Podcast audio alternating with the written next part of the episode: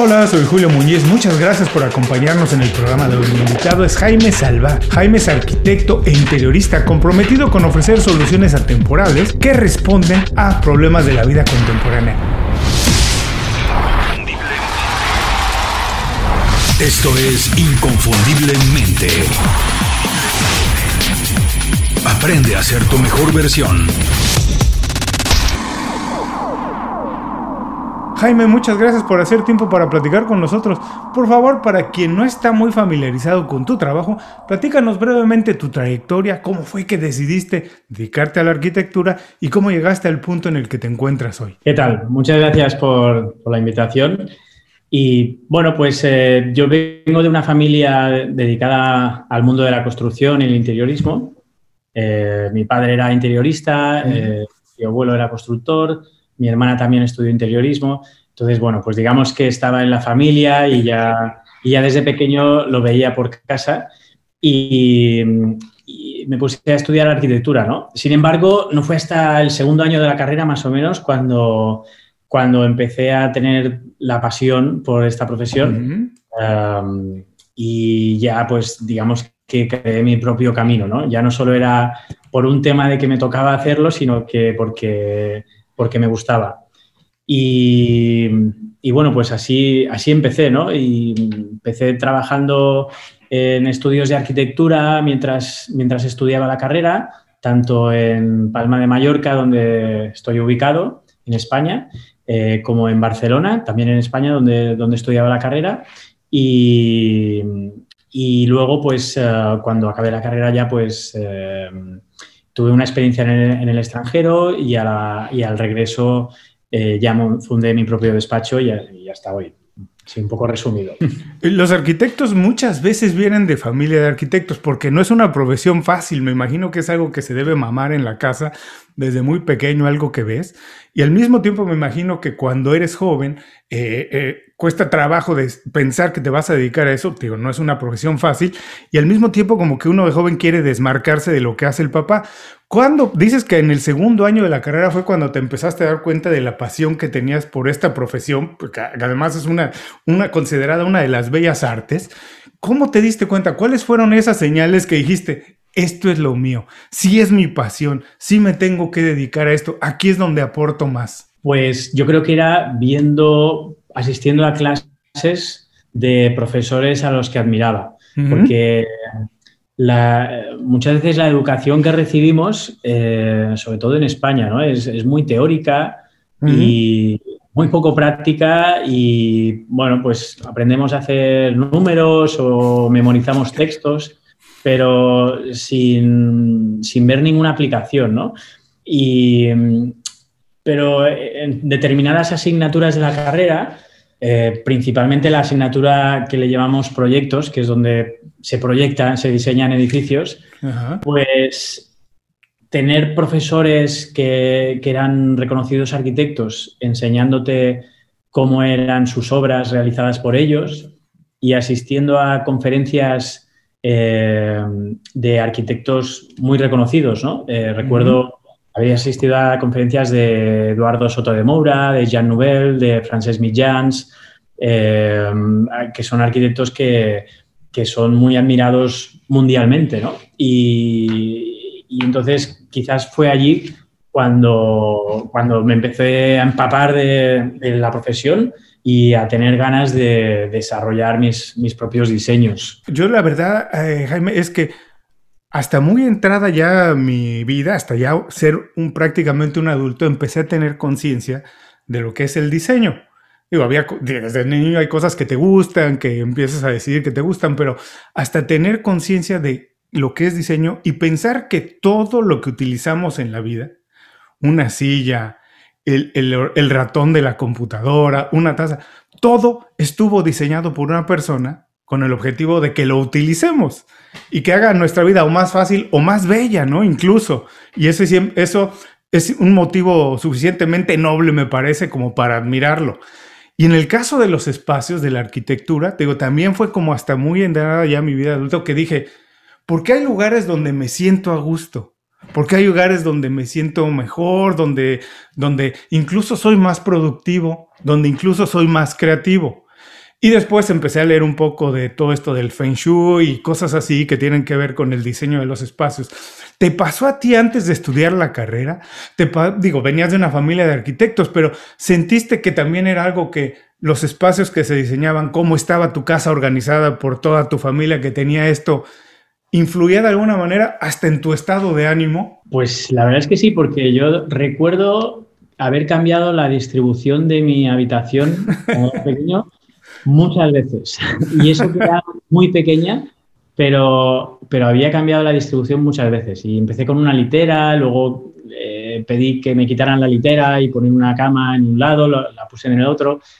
Y, y, también lo que recuerdo es que yo era un fanático del baloncesto, eh, jugaba muchísimo a básquet y, y entonces cuando volvía de entrenar pues normalmente llegaba a casa, al despacho de mi padre, donde él estaba dibujando, y yo recuerdo haber dibujado eh, pabellones de baloncesto, ¿no? O sea, como el graderío y, cómo sería el pabellón ideal, eh, etcétera, ¿no? Y, también una cosa que recuerdo en este sentido es que el poner la mesa para cenar con mi padre era una lección de arquitectura e interiorismo. Eh, es decir, él que es muy fanático de, todo esto, ¿no? Del diseño, de, cómo se hacen las cosas, de, hacer bien las cosas, de la tradición, del porqué, de la funcionalidad de las cosas, pues el recuerdo, ¿no? El explicar de por qué este tenedor va aquí, por qué la cuchara va aquí, por la servilleta donde se coloca, por qué. Eh, y, en fin, ya solo poner la mesa era una lección casi toda mi vida me he dedicado a cosas creativas, cosas que tienen más que ver con crear contenido o marketing. Y la verdad es que vender una idea, pues tienen siempre un reto, pero además yo vendo ideas que a lo mejor pasan de tiempo muy rápido, porque crear una campaña de marketing a lo mejor es para algunos cuantos meses, en fin, entonces vendes una idea siempre pensando que va a haber algo que lo va a continuar después, pero vender la idea para diseñar una casa, un edificio, una oficina, debe ser un reto mayúsculo porque es algo que la gente ve, proyecta a 10, 15, 20 años. ¿Cuál es el reto más grande como arquitecto de vender una idea, de venderle a alguien que tu diseño es el óptimo para seguir adelante con un proyecto? Claro, es muy buena pregunta porque es el, gran reto al que nos enfrentamos día a día, ¿no? Porque eh, te vas dando cuenta con el tiempo de que el saber vender lo que haces es muy importante. Y tú no, no basta con hacerlo bien, sino que lo tienes que, vender bien, ¿no? Para, y muchas veces el, cliente destinatario al que, al que le explicas tu idea em, no tiene por qué tener una formación a nivel de arquitectura y diseño para, para entenderla a simple, a simple vista, ¿no? Es como si yo voy al médico y no tengo ni idea de medicina y me lo creo todo lo que me dicen, ¿no? Pero, pero en el caso de un cliente que se hace su casa, es su casa donde la va a habitar, ¿no? Y, quiere participar mucho y, es un gran reto. Y yo creo que lo importante es ah, intentar ser lo, más eh, argumentado posible, ¿no? El proceso, eh, explicar el proceso de dónde ha venido todo eh, y que todo tiene un motivo, todo tiene una funcionalidad, ya sea por, funcionalidad de, usos espacial, por normativa urbanística, por estática, eh, por lo que sea, ¿no? Y, intentar demostrar que no existe otra opción mejor. Pero para ello tiene que haber habido muchísimo trabajo previo para llegar a esa conclusión y, creértela realmente, ¿no? O sea, cuando le estás explicando algo al cliente, eh, ya, yo ya me he peleado con la propuesta. Contigo mismo. Exacto, exacto. Y he buscado todas las opciones que he sabido y he concluido con una que considero que es la mejor por una serie de motivos que explico al cliente, ¿no? Y cuando lo vas acotando de esta manera, pues eh, funciona mejor. ¿Y cómo haces ese proceso de, como decías, me, interesa mucho esto, si puedes ahondar un poquito más eso de pelearte contigo mismo? ¿Utilizas como pensamiento lateral, estar cuestionando todo lo que diseñas una y otra vez hasta decir, hasta llegar a este punto que dices, esta es la mejor solución para este espacio?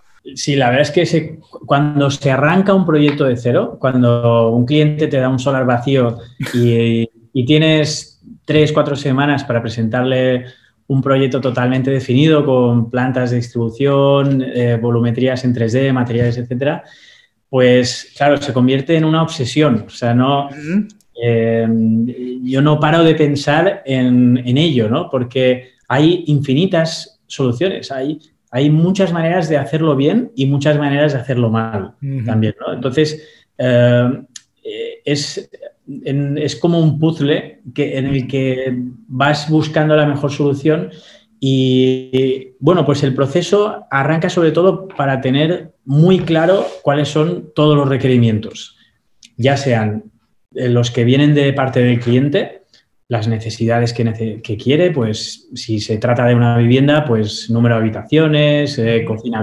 abierta, pues eh, me gusta cocinar y la cocina grande, necesito un despacho en planta baja porque trabajo en casa, eh, tengo un perro, etcétera, ¿no? el, primero el programa, escuchar un poco sus ideas, pero ponerlas en duda todas, porque yo lo que quiero saber es cuántas personas van a habitar, y, cuál es su objetivo final, pero sus ideas previas me interesan como anécdota eh, y las tengo muy presentes, pero, pero las pongo en duda, porque yo muchas veces mi trabajo es eh, enseñarles lo que ellos todavía no saben, ¿no? Eh, y, y, entonces, esto por una parte, por parte del cliente, luego por parte de la normativa urbanística, que es muy estricta, eh, necesito, obviamente, tener todo clarísimo. Y, luego lo, que, lo que dice la propia parcela, ¿no? Pues si tiene pendiente, si tiene vistas a un lado, si el sol va por un lado, si hay ruidos, si este edificio me tapa, si aquí hay un árbol que quiero ver o que no quiero ver. Eh, entonces, cuanta más información posible mejor y luego se va intentando acotar y que cada vez haya como menos opciones y lo que decía un poco antes, ¿no? que parezca que solo existe una manera de hacerlo bien, ¿no?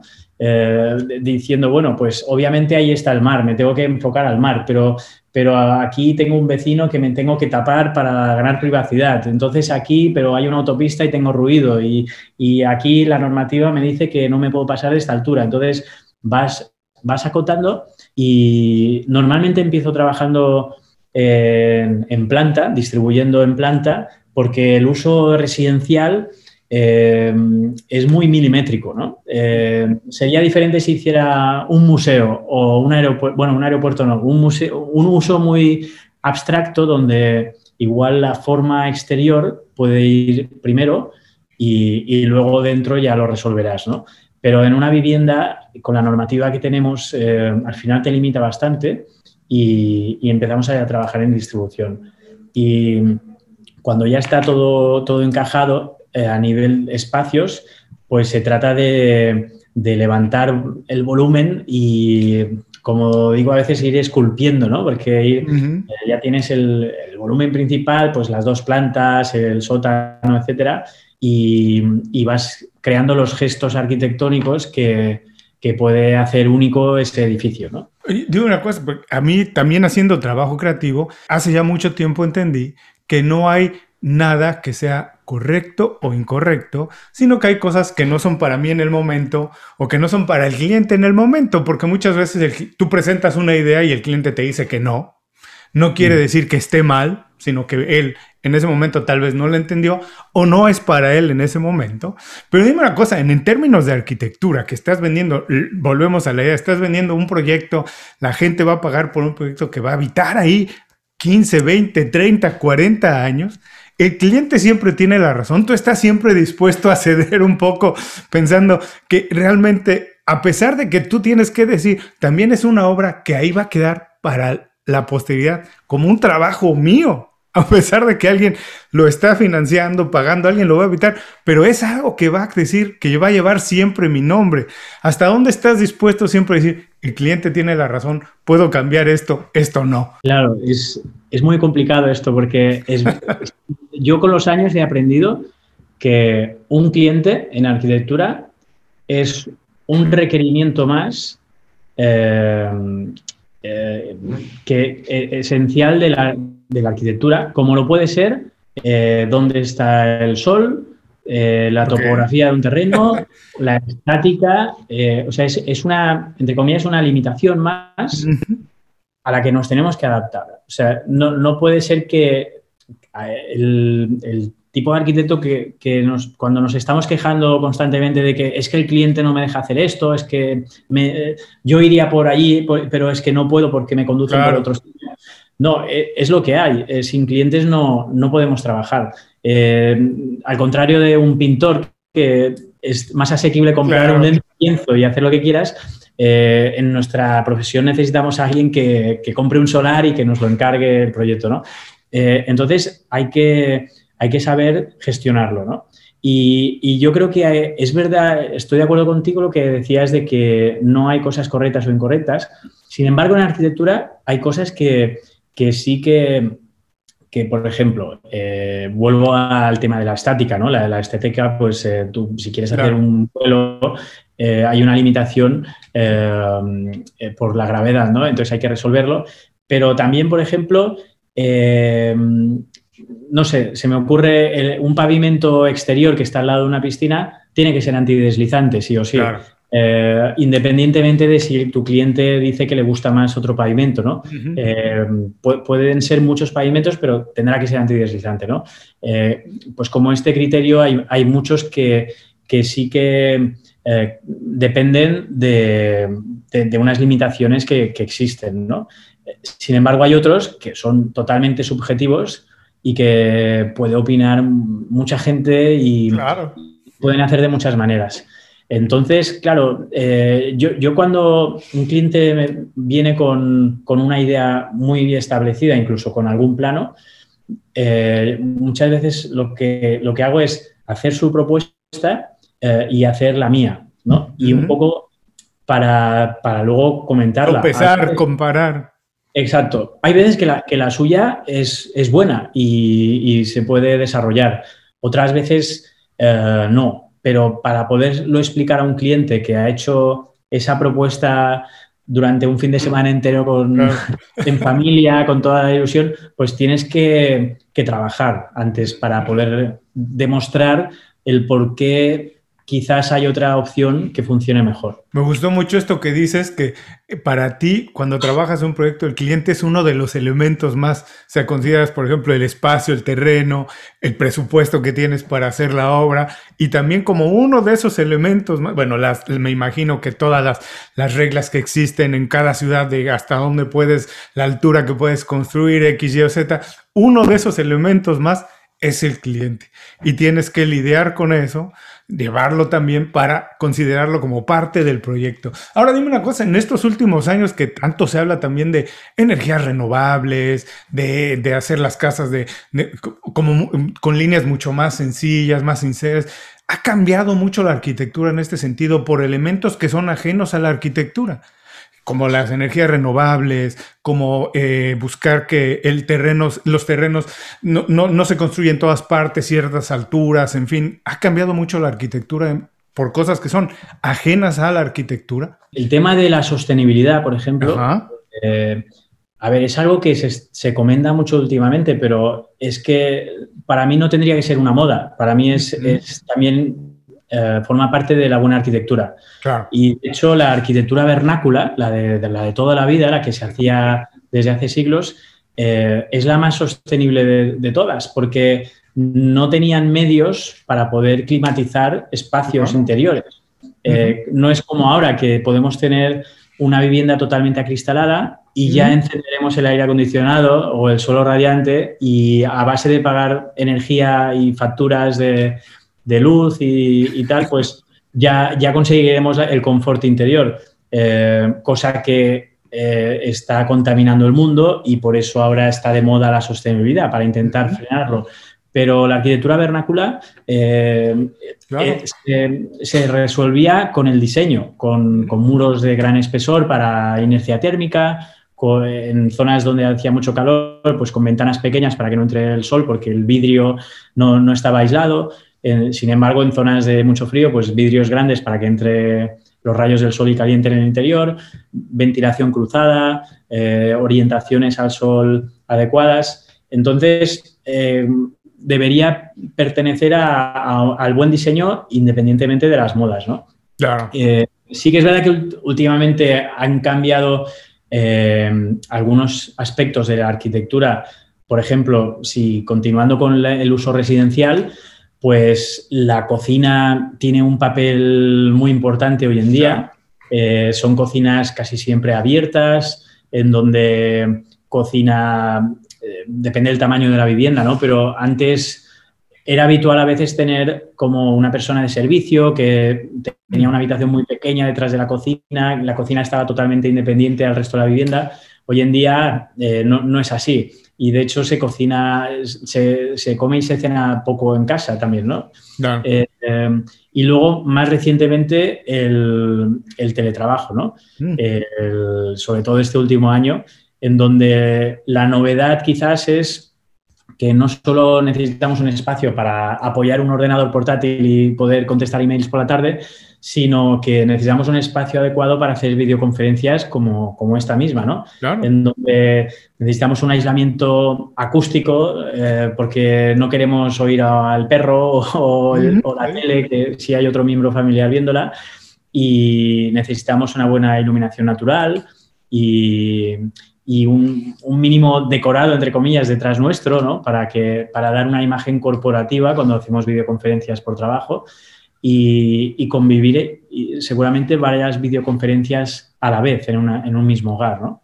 Sin embargo, te diría que en arquitectura, porque estos son matices y a lo mejor eh, em, actualizaciones del estilo de vida, pero lo que es aquí, en arquitectura no ha cambiado eh, enormemente desde quizás la última vez que cambió fue cuando se pudo utilizar el hormigón armado eh, para construir, con lo cual ya no eran necesarios eh, muros de carga, sino que podíamos hacer pilares puntuales, lo que permitía tener espacios iluminados y, irnos en altura y hacer edificios altos también con la aparición del ascensor.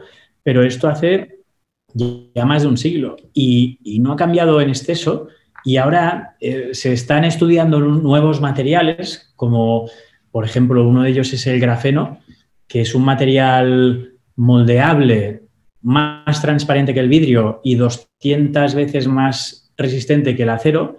Eh, esto si, si llega a industrializarse y a formar parte como un material común de la construcción, porque hoy en día es muy caro generarlo y, no es viable, eh, pues esto sí que podría cambiar la arquitectura. Wow, oye, qué interesante que cuentas esto del vídeo. Curioso, se me acaba de ocurrir dos cosas. Que eh, recientemente terminé de leer la biografía de Steve Jobs, que escribió a Walter Isaacson, y me parece que había dos cosas fundamentales de Steve Jobs que, que realmente determinaron mucho su trabajo y el desarrollo de la compañía de Apple. Él estaba empeñado, tenía una pasión por la sencillez obligaba a los diseñadores todo el tiempo a eliminar lo que, eh, lo que cualquier otra persona podría pensar que era imposible, quitar el botón de apagado y encendido en los equipos, en fin, va. Y ahora que hablas del video, también tenía esa obsesión por el cristal y encontró esta compañía que desarrollaba una cosa que le llaman cristal gorila en español, que es la pantalla de los eh, ordenadores, de los teléfonos, de los iPhones, que es un cristal tremendamente resistente. Pero eh, se me ocurre preguntarte si hay cosas, por ejemplo, que no son de arquitectura, como eh, este, esta visión de Steve Jobs que tenía del diseño, que también tienen que ver en, el desarrollo y en cómo la arquitectura se ha ido transformando a, lo largo de los años. Si alguien como la visión de alguien como Steve Jobs también tiene que ver o va moldeando también las, digamos, las tendencias de arquitectura que hoy vivimos. Claro, es decir, yo, creo que hay como dos campos diferentes, ¿no? Uno es como las mejoras que se le van haciendo a, a algo, a la arquitectura en este caso, ¿no? Y luego otro es un cambio drástico en la arquitectura, ¿no? Claro. Por ejemplo, hablas de Steve Jobs, Steve Jobs cambió, cambió el mundo porque creó cosas que no existían antes, ¿no? Sin embargo, desde que, desde que falleció, eh, pues se han mejorado iPhones, se han mejorado iPads, pero no se ha, inventado nada que no existía antes, ¿no? Cierto. Eh, entonces, en este sentido, pues eh, yo creo que sí que a nivel de instalaciones las viviendas han, mejorado muchísimo. La, domótica eh, hoy en día es una pasada. La, iluminación también ha avanzado muchísimo con la aparición de, los, de la iluminación lineal, los LEDs, eh, que, que, da muchísimas opciones a nivel de, de interiorismo. Y, pero sin embargo, vivimos más o menos bastante parecido hace, hace un siglo, ¿no? Claro, eh, totalmente. Más cómodos, pero parecidos. El, estilo de vida es parecido. De hecho, yo estoy convencido que las necesidades humanas siguen siendo las mismas que hace cientos de años. En realidad, siguen siendo exactamente las mismas. Y los eventos que transforman nuestra vida o que marcan nuestra vida siguen siendo más o menos los mismos que deben hace, como dices, hace 100, 200 años, que eran desde decidir a qué te vas a dedicar, qué profesión vas a hacer, cuando te casas. Son eventos que transforman tu vida realmente, ¿no? Tener un hijo, cosas así, que eh, este, comprar una casa, por ejemplo, pero son pequeñas cosas que no han cambiado mucho, entonces vivimos más o menos igual. Y en este sentido, el último año, que vivimos todos, dependiendo dónde estemos en el mundo, más o menos encerrados, ¿Cómo ha cambiado el diseño de la arquitectura? ¿Crees que es una tendencia que se está empezando a ver más y se va a ver más esto del teletrabajo, va a ser más exigido, va a ser más solicitado por los clientes, tener un espacio específico en la casa. ¿Cómo va a cambiar también el diseño de las oficinas, no solamente de las casas? ¿Tú crees que sí se va a empezar a ver una tendencia en términos de cómo se está cambiando la dinámica social y el trabajo, la vida? Sin duda, eh, porque, por ejemplo, eh, para ponernos en contexto, ¿no? Eh, como decía, yo estoy en Mallorca, que es una isla en el Mediterráneo. Eh, hacemos en mi despacho sobre todo vivienda unifamiliar para clientes extranjeros. ¿no? Eh, y normalmente eran clientes que, tenían su segunda residencia en, Mallorca, pero trabajaban pues en su oficina en Alemania, en, Inglaterra, y, y, bueno, pues venían en verano o algún fin de semana y a veces pues cada vez el fin de semana era más largo, a lo mejor, pues de jueves a domingo, etcétera. Pero era la segunda residencia aquí. Eh, y yo creo que ahora la tendencia va a cambiar y lo que era la segunda residencia se va a convertir en la primera y van a ir a su país de origen, pues cada dos semanas para una reunión importante o lo que sea, pero no tienen necesidad de, vivir allí si, si ellos desean estar aquí en una casa más grande, con piscina, con jardín, con con, la playa, haciendo deporte al aire libre, eh, con un clima mejor que, el que tienen en su país de origen. ¿no? Eh, entonces, para ello eh, es imprescindible el poder trabajar en casa. ¿no? Y lo que decía antes, para mí el gran cambio de trabajar en casa es, el tema de las videoconferencias, porque trabajar en casa, ¿quién no ha trabajado con en la mesa del comedor? Pero videoconferencias ya es, más delicado, ¿no? Ya necesitas una infraestructura mayor. Y también el, hecho de teletrabajar no siempre es en casa. Entonces, los espacios de coworking eh, o, incluso las cafeterías donde puedes llegar allí, conectar tu ordenador y tener eh, wifi y enchufarte, pues también están en aumento, ¿no? Eh, y, en cuanto a las oficinas que me comentabas, eh, hubo una tendencia con, las oficinas de Silicon Valley, etcétera, las oficinas tipo Facebook, Google y tal, de, trabajar todos en un mismo espacio, eh, itinerantes, incluso no tener una mesa fija. Y, esto está muy bien, pero también se ha demostrado con el tiempo que, el, ruido, la, concentración eh, se ve afectada. Y mm, entonces, bueno, esto ya depende de cada empresa, cada, cada necesidades que tenga cada uno, ¿no? Pero, pero es imprescindible tener zonas en donde puedas estar en, silencio y puedas tener una videoconferencia eh, con, aislamiento acústico y que, y, que no molestar y que no te molesten. Sí, de hecho, esto que comentas de las oficinas como de Silicon Valley, donde la gente incluso tienen tantos beneficios como guardería, gimnasio ahí, que la gente llegaba a pasar ahí 16, 18 horas. Eh, también se empezó a ver que la gente trabajaba más tiempo del que tiene que trabajar, ¿cierto? Y a lo mejor detrás de eso, detrás de tener tantas ventajas en la oficina, había un poco escondida esta idea de que la gente pasara mucho más tiempo dentro de la oficina. Entonces, como nosotros los mexicanos decimos, ni tanto que queme al santo, ni tanto que no lo alumbre, ¿no? Hay que, no hay el problema es encontrar los puntos medios, ¿no? Hasta dónde puede estar y eso. Pero también yo comparto contigo esto, a mí me ha tocado, hace muchos años ya no trabajo en lo que se llama el mundo corporativo, pero me tocó trabajar en oficinas donde se empezó la tendencia esta de no tener oficinas privadas, donde todo el mundo compartía y la verdad es que la productividad no era lo mismo. Muchas veces la gente cuando tenía que hacer un trabajo importante prefería quedarse en casa y hacerlo desde casa porque necesitaba concentración, tener un espacio aparte. Cuando tú diseñas un espacio, ¿qué es lo más importante, Jaime? ¿Cómo empiezas? Digo, además de todo lo que ya nos contaste de tener que considerar el espacio, el terreno, eso, pero ¿tú qué piensas que es lo más importante al diseñar un espacio? Que sea, eh, que, a la gente le haga sentir bien, o cuál es tu objetivo final en términos generales como arquitecto? Yo creo que la funcionalidad es imprescindible. Eh, porque hablabas antes del, diseño, ¿no? de, los objetos y eh, un buen diseño, eh, si no es funcional, no, es diseño, es... es entonces, en, arquitectura, con más motivo, ¿no? entonces, el espacio funcional, pero incluso ir más allá de lo funcional. Es decir, no simplemente que que funcione bien, sino que darle un, valor añadido que, que, depende del espacio se puede sacar o, no. O sea, es decir, es, es como es como en música cuando dicen que lo importante es hacer una buena letra, luego una buena música y tal, pero lo más importante es algo que nadie sabe lo que es, pero que es lo más importante. Entonces, esto es un poco eh, lo mismo, se aplica a cualquier arte, ¿no? Por llamarlo de alguna manera. Eh, es, Em, y, luego, em, y en el caso del uso residencial, que, es el que más eh, realizamos en el despacho, eh, yo creo que las casas tienen que ser eh, totalmente acogedoras, es un mm. hogar.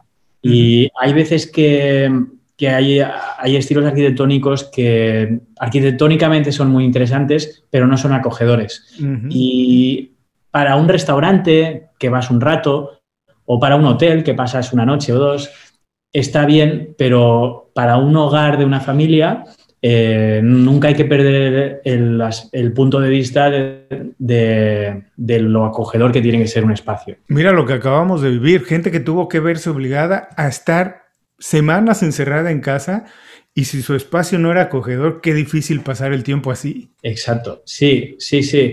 Y, y además, eh, para que sea acogedor, se tienen que dar muchas circunstancias, ¿no? Pero hay algunas que son imprescindibles, que algunas de ellas están reguladas por la normativa, pero eh, es decir, luz natural, ventilación natural, ventilación cruzada, eh, pues espacios con un mínimo de tamaño, eh, las circulaciones, ¿no? Es decir, por, por, poner un ejemplo, a mí me gusta que, el, que cuando diseñamos una vivienda, el salón donde la familia va a descansar y va a ver la tele, etcétera, me gusta que, sea, que esté como al final del recorrido para que no haya circulaciones por el medio, no haya para tener que, ir a una estancia que está después del salón, no esté cruzando gente, ¿no? Entonces, esto no lo regula la normativa, pero, pero eh, hay que tener un poco de, conciencia de, qué espacio está diseñando eh, para darle el máximo eh, posible, ¿no? Para todas las personas que nos están escuchando, que a lo mejor ahora no están en la posibilidad de hacer la casa de, de su sueño, eso, pero ya, tienen, ya viven en una casa o rentan un apartamento o casa, danos dos o tres pequeños tips así como esto de la iluminación y cosas, para hacer el espacio donde hoy viven, hacerlo un poco más acogedor, de que se sientan más a gusto. Dos o tres pequeñas cosas que para todo el, que para ti son muy fáciles de ver, pero para nosotros que no estamos tan acostumbrados a esto, a lo mejor no lo vemos de manera tan inmediata. Obviamente depende de, qué caso, ¿no? Si es un piso pequeño, un piso grande. Pero bueno, diría, eh, me repetiría en luz natural, en ventilación natural, ventilación cruzada. Es, muy importante tener aperturas en lados opuestos para que al abrir circule el aire y se renueve y esto evita dolores de cabeza y hace tener una sensación mejor. Y, luego, eh, pues igual diría materiales naturales, eh, es decir, pues piedra, madera, eh, es decir, siempre y, tonos neutros, quizás, sobre todo para un hogar. los tonos más arriesgados los pueden aportar pues un cuadro, decoraciones, etcétera, pero eh, el color de las paredes, del pavimento, de los muebles principales, de las cortinas, etcétera, eh, pues yo recomendaría que fueran tonos neutros, eh, calmados, apagados, que, recuerden a la, naturaleza, ¿no? tonos blancos, beige, gris, marrones, verdes, azules, quizás, pero, pero tonos que sean lo más naturales posible. Visita inconfundiblemente.com. Descarga nuestras herramientas y aprende a ser tu mejor versión. Gracias por seguir con nosotros. Estoy platicando con Jaime Salva. Jaime, vamos a entrar a la segunda parte de la entrevista. La primera ha sido, la verdad, una clase muy bonita y muy atractiva de lo que es la arquitectura, el diseño para todos los que todavía no deciden si es algo que quieren estudiar o que quieren diseñar o cambiar a lo mejor un poco los espacios de su casa o están buscando la oportunidad de mudarse a otra casa. Échenle una escuchada otra vez a la entrevista porque Jaime nos ha dejado muchos tips, muchos consejos que vale la pena escuchar más de una vez. Ahora lo que quiero es concentrarme un poquito más en Jaime, el arquitecto, saber un poco más de él, de cómo ha hecho lo que ha conseguido a partir de hábitos, de cómo ha trabajado, cómo organiza sus días. Lo primero que quiero preguntarte es, ¿qué hábito personal consideras que ha sido el que más te ha ayudado a conseguir los logros que has alcanzado? A lo mejor es un hábito muy fácil de desarrollar, que las personas pueden desarrollarlo rápidamente, pero a ti te ha ayudado mucho a conseguir los logros que has alcanzado. Pues quizá diría trabajar, ¿no? Porque, eh, porque eh, es decir, un poco la, capacidad de, independientemente de si las cosas están saliendo bien o están saliendo mal, pues mm, creer en uno mismo y seguir trabajando, ¿no?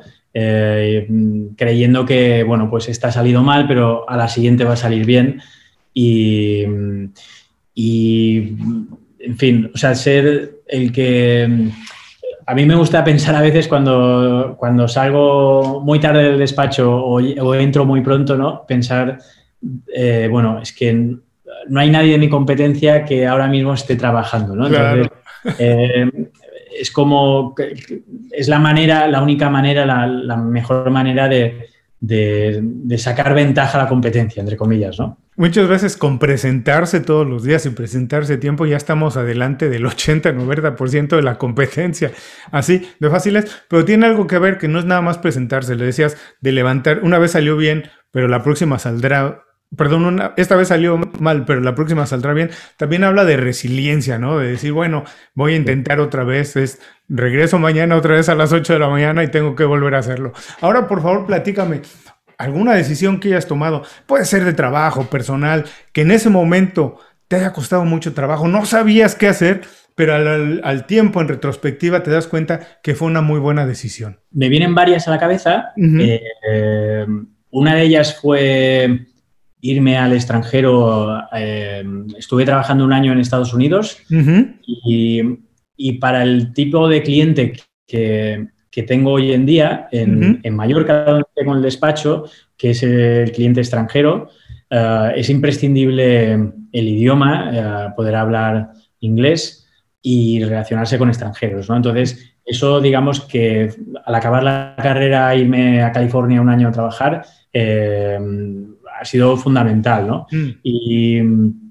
Y, luego la, quizás la otra sería eh, no tener socios, ¿no? Eh, no tener socios por igual, porque sí que empecé con un socio eh, durante tres años, pero, pero luego, bueno, pues mi socio se, decantó por la docencia y, cuando me quedé solo me daba mucho vértigo, porque además coincidió con, con la crisis de, económica del año 2010. 2010, 11, 12, bueno, duró, bastante.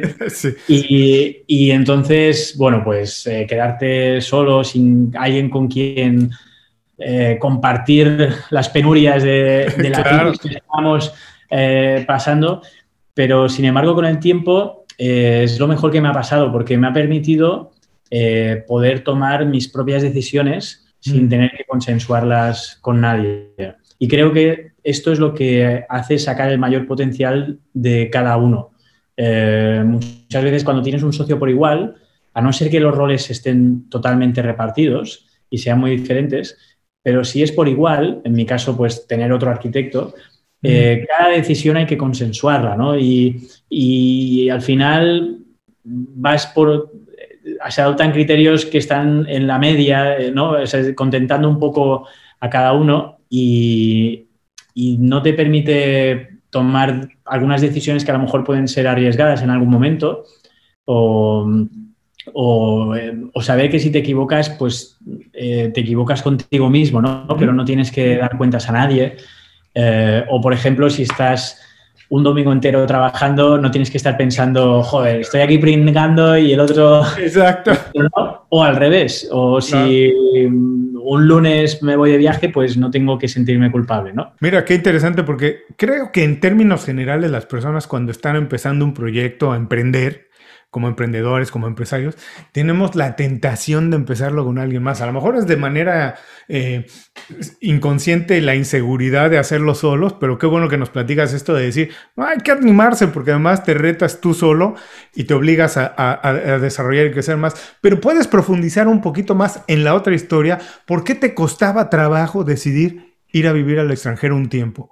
¿Cuál era lo que te hacía difícil? Yo también comparto que siempre vivir fuera del lugar donde naciste, donde has pasado la mayor parte de tu vida un tiempo, te obliga a crecer. Desde no saber dónde, dónde ir a un médico, cosas que ya tienes tan fáciles, tan echadas a andar en tu lugar de origen, cosas tan fáciles que se vuelven difíciles en otro sitio, te obligan a crecer. Pero puedes profundizar un poco más por qué te costó trabajo en ese momento ir a California. Bueno, pensando lo mejor, no, me costó mucho, ¿eh? porque, bueno, costó el materializarlo. La idea, la idea eh, vino en el, en el, transcurso de la carrera universitaria, pues eh, fue como tener un objetivo, ¿no? De decir, bueno, si algún día acabo la carrera, quiero irme y, y, bueno, pues California es como un sueño, ¿no? Porque como las películas y tal, y además une, unía todas mis pasiones, ¿no? El baloncesto, pues podía ver NBA, que, música, pues soy fanático de la música también, y, y, luego la arquitectura. Entonces, eh, se convirtió como en el objetivo a conseguir. Y, y sí que es verdad que, que, luego no es fácil materializarlo, porque mm. sin conocer a nadie allí ni hablar el idioma, pues conseguir que te contraten eh, no, no es fácil.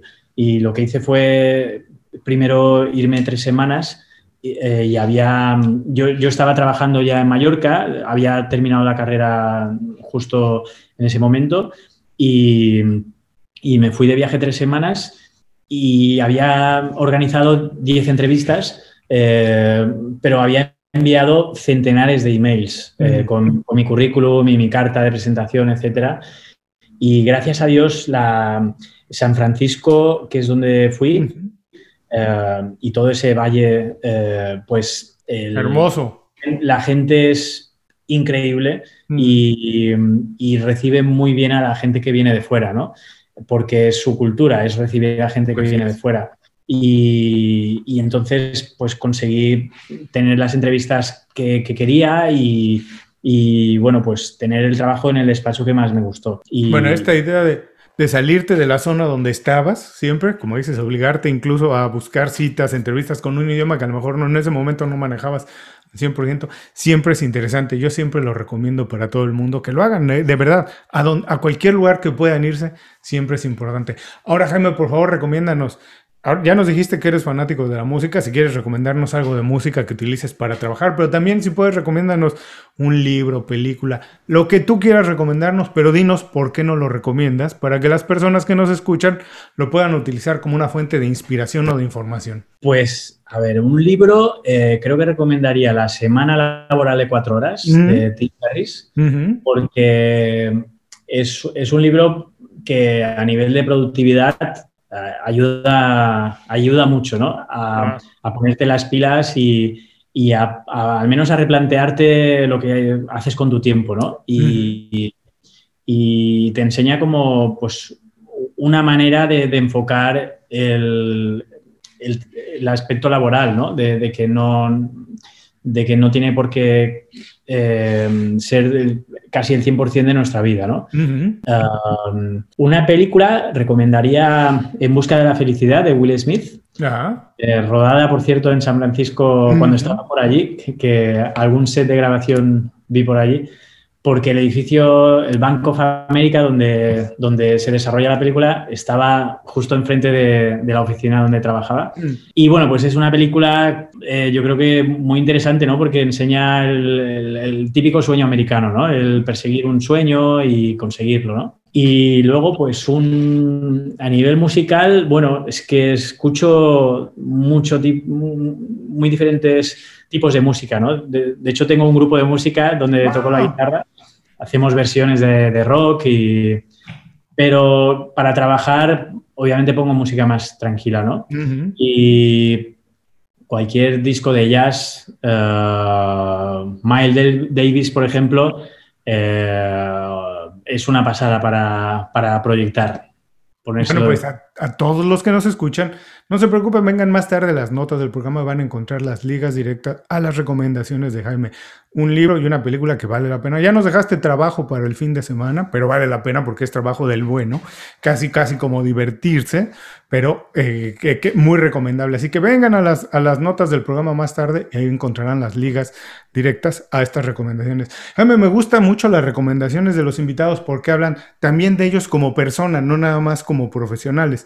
Como sabes, el programa se llama Inconfundiblemente y me gustaría saber, además de estas cosas que te gustan hacer, ¿por qué Jaime es inconfundible? ¿Qué te hace inconfundible?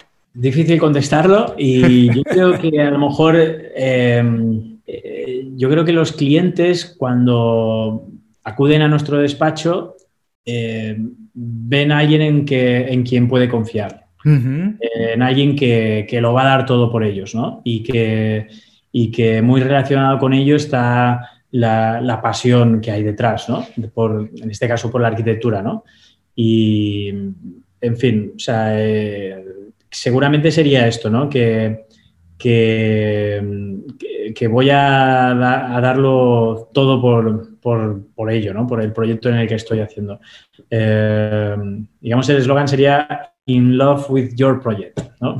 Buenísimo, bueno, pues mira, bueno, ahí tienen. Ahora, por favor, ya nos escuchó las personas, ya han compartido con nosotros todo este tiempo, pero si tenías la oportunidad de dejarles un mensaje que se queden de esta conversación, ¿con qué idea te gustaría que se queden de esta conversación? Quizá por un par de comentarios que han surgido, eh, pues el hecho de, que eh, qué bonito es dedicarse a, lo que te gusta, ¿no? Mm, eh, porque es, la manera en la que puedes dar lo mejor de ti mismo. Es un privilegio. Muchas personas no se han dado cuenta de por qué no lo hacen todavía, pero el día que de verdad tienen, se necesita un poco de sinceridad, honestidad. Muchas veces eh, eh, se confunde la eh, comodidad con el progreso, y están cómodos en algún lugar porque tienen un sueldo, lo que sea, pero no están haciendo lo que quieren. Cuando lo hacen, de verdad se siente una cosa completamente diferente. Así que comparto contigo este mensaje, si se quedan de esta entrevista, de esta plática, sea lo que sea en el momento que sea, intenten, hagan lo que realmente les gusta hacer. La vida se ve completamente distinta. Jaime, te mando un abrazo, muchísimas gracias por el tiempo para platicar con nosotros. Espero que la próxima vez sea en persona, ya sea que me visites aquí en Miami, te llevaré a la playa. No es California, pero también tenemos música, playa, también tenemos básquetbol, pero también me gustaría que fuera en Palma porque no conozco, y nos tomaríamos unas cañas. Me imagino que la comida, como en cualquier parte de España, debe ser muy buena, así que nos tomaríamos un buen vino, unas cervezas, y podríamos platicar de esto, de seguir haciendo lo que nos gusta hacer. Muy bien, pues encantado, muchísimas gracias. Eh, he pasado un gran momento y, y un abrazo. Antes de irnos, dinos, ¿dónde pueden las personas que nos escuchan saber más de tu trabajo? ¿Dónde pueden ver tu trabajo y saber lo que estás haciendo? Principalmente en la página web, que es www.salvarc, acabado en rq.com. Eh, y desde allí pueden acceder también a las redes sociales, eh, pues las típicas, Instagram, Facebook, eh, YouTube, LinkedIn, Twitter, los que nos escuchan, no se preocupen, regresen a las notas del programa y también dejaremos la liga directa a la página de Jaime. Y a todos los que nos escuchan, con esto concluimos nuestra conversación con Jaime. Les recuerdo que todos sus consejos, ideas, así como la forma de saber más de su trabajo y conocer lo que está haciendo, lo pueden encontrar en las notas de este programa. Antes de cerrar el programa, quiero pedirte dos favores. Primero, si algo te pareció interesante o motivador y conoces a alguien que se pueda beneficiar con esa información, comparte el programa con ellos. Eso nos ayuda a todos. A ti por fortalecer tu red de contactos, a ellos por recibir información útil y a mí porque más personas conocen inconfundiblemente. Segundo, suscribiéndote a nuestro boletín para recibir de manera gratuita información, recursos, consejos e inspiración para impulsar tu desarrollo profesional o crecer tu negocio. Recuerda que lo que importa no es tener un trabajo o un negocio que te dé para vivir, sino un estilo de vida donde crezca lo mejor de ti.